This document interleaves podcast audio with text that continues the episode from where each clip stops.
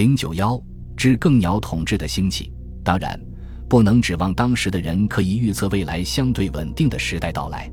十八世纪二十年代困难重重，尤其是人类健康和生存的最基本条件极恶劣。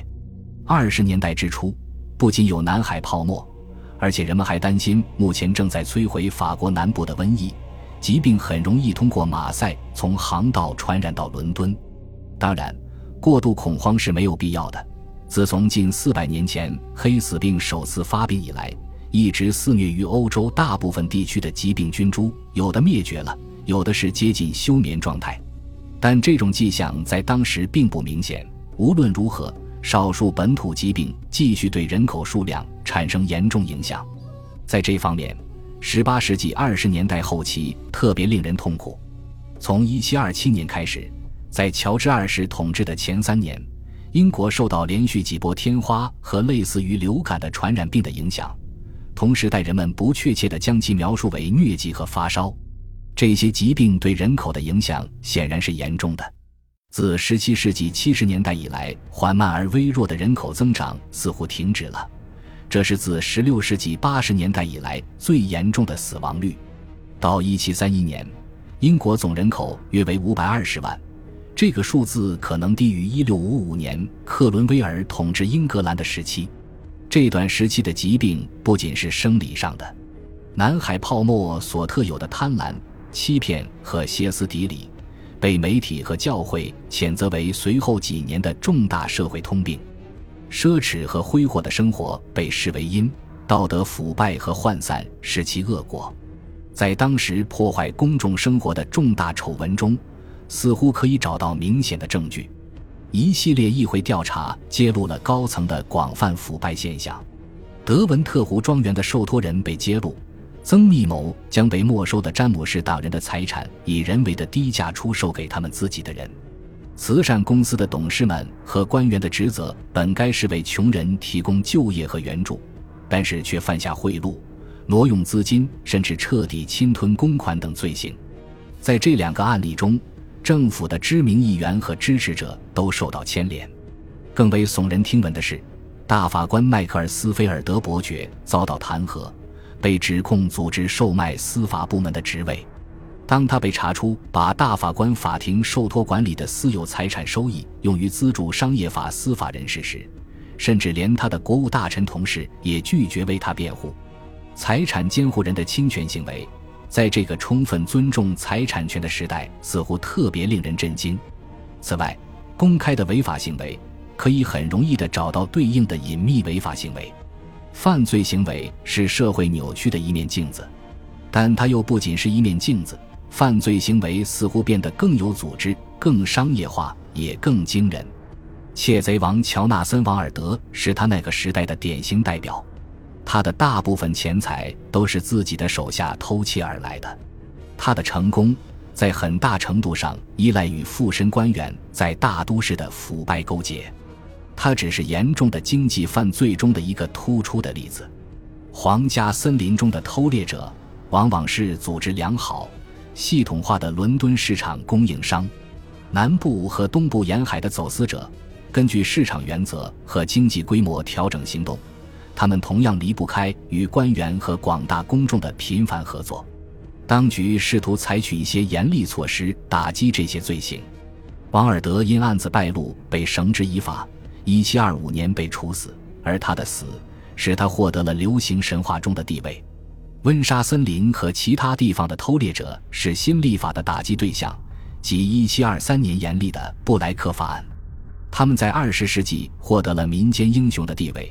在这种情况下，历史学家有意将他们视为真正的流行文化代表。随着政府打压措施的加重，走私队伍似乎更加壮大了。在18世纪30年代，他们最活跃的时候，为了给消费社会提供走私商品服务，他们敢与乔治二世的龙骑兵对阵。这是早期汉诺威王朝时期英格兰出现的情况。在这方面。南海泡沫最好不被看作革命后英格兰的最后结局，而是开启18世纪中期揭开繁荣、庸俗和商业化历史时期的壮观序幕。这种戏剧性的比喻是特别恰当的，因为在表演艺术史上，这一时期具有特殊的意义。十八世纪二十年代和三十年代，伦敦剧院经历了迅速的发展，并且发挥了越来越大的政治作用。直到一七三七年，法院采取行动以获得广泛的审查权力之前，舆论以及新闻界对泡沫期间和之后出现的种种社会现象进行越来越多的批评。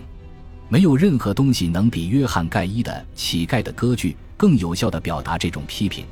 这是一七二八年取得的巨大成功。这部歌剧的初衷是否真的作为一种政治讽刺作品尚不确定。但是在当时的舆论氛围中，人们立即把它视作政治讽刺作品。盖伊传达的信息很好的契合了人们对现实的幻想和普遍关注。他清楚地把乔治二世的宫廷描绘成一个小偷的厨房，统治阶级的道德水准与伦敦黑社会的差不多。这是费尔丁通过对乔纳森·王尔德与罗伯特·沃波尔爵士进行客观比较而强化的一点。在蒲伯的《愚人志》、斯威夫特的《格列佛游记》和柏林布鲁克的《工匠》中，也有着非常类似的主题。这些都是非凡的十年间创作的极具争议的讽刺作品。讽刺的许多元素都是共通的：回归古典主义、乡村价值观的魅力、美丽的农村田园风光，尤其是对十八世纪早期商业化的金钱至上价值观的世界的不断批评。在这些方面，沃波尔时代的文学和新闻批评，实际上可以看作是多年来流行的潮流最后最激烈的尾声。但是，他并未给出对于未来的构想或对其他可能性的建设性分析。当盖伊的观众在麦克西斯身上窥见沃波尔政治的本质时，他们抓住了这个时期最重要的方面。及汉诺威政权的政治性质与当代社会所谓的弊病之间的密切关系。除了一些例外，伦敦的知识分子和艺术精英们的观点非常一致，认为沃波尔是个大魔头。他的典型形象是一个诺福克的暴发官吏，靠系统性腐败致富，并通过不择手段和向宫廷趋炎附势而登上权力的顶峰。在一七二七年之前。他的英兄弟唐森德跟他一样从腐败中分羹，一样声名狼藉。但乔治一世的去世和一位新国王的登基，使他明显受到了公众的关注。通过他对乔治二世，尤其是卡罗琳王后的熟练操纵，沃波尔排挤掉了所有竞争者。一七三零年，甚至包括唐森德本人。结果，他很快就实现了大权独揽。这是自17世纪70年代的丹比以来没有人取得的地位，他的专权不可避免地引来了格鲁布街对他个人地位的攻击。他是伟人、英国巨人、大山一样的人，他也是人们的政治幻觉的完美代表。诺福克骗子、萨沃伊罕见的魔术师、灵魔般的巫师、精灵的化身、演技超长的大师将军等等。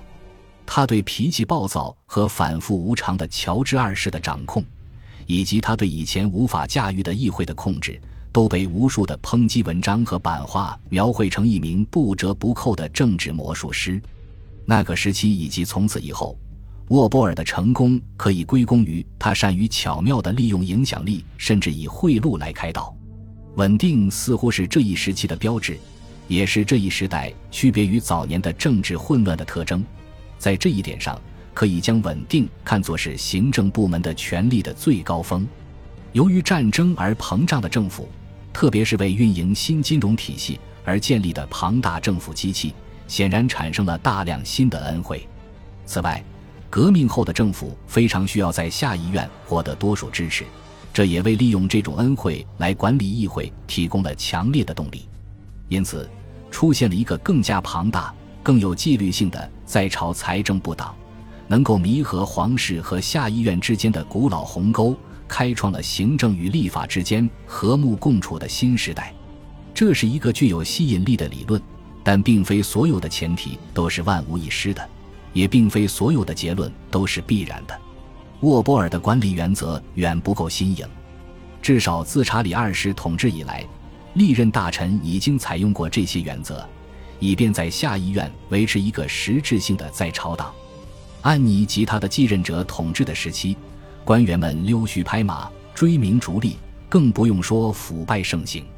事实上，在某些方面，沃波尔执政的和平年代减少了特权庇护关系的数量。毫无疑问，沃波尔本人和他的有效继任者亨利·佩尔汉姆都是精明的管理者，而且这两个人都将执政党变成了一种非常有效的权力手段。但要打造乔治时代英格兰的传统的议会体制，需要的不仅是庇护制。这并不是要否定沃波尔自己独特的才干。作为一个朝臣，他是无可比拟的。他对王后和国王的操纵，完美的结合了奉承、哄骗和威胁等手段。与卡罗琳王后关系密切的赫维有充分的机会目睹这一切，并在他的回忆录中做了精彩的描述。能在朝臣中脱颖而出并不新奇，但令人惊讶的是，他各种天赋的非凡组合，使他能够以同样的技巧处理与议会议员的关系。他决定作为第一大臣继续留在下议院这一点非常关键。前任大臣们传统上会离开下议院而进入上议院，但是沃波尔留在了最终控制政府钱袋子的下议院。作为论辩者，他有些粗俗、娴熟。并极有效率。作为调解人，他了解和顺应典型的乡绅观点的能力十分突出。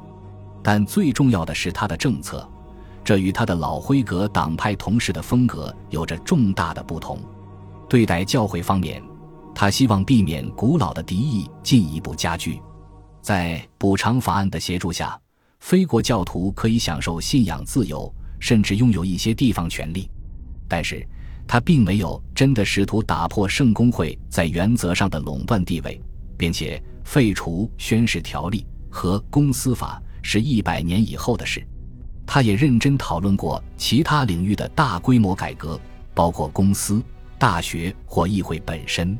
在沃波尔的统治下，辉格党对法国实行新和平政策，对其他所有国家也都奉行和平政策。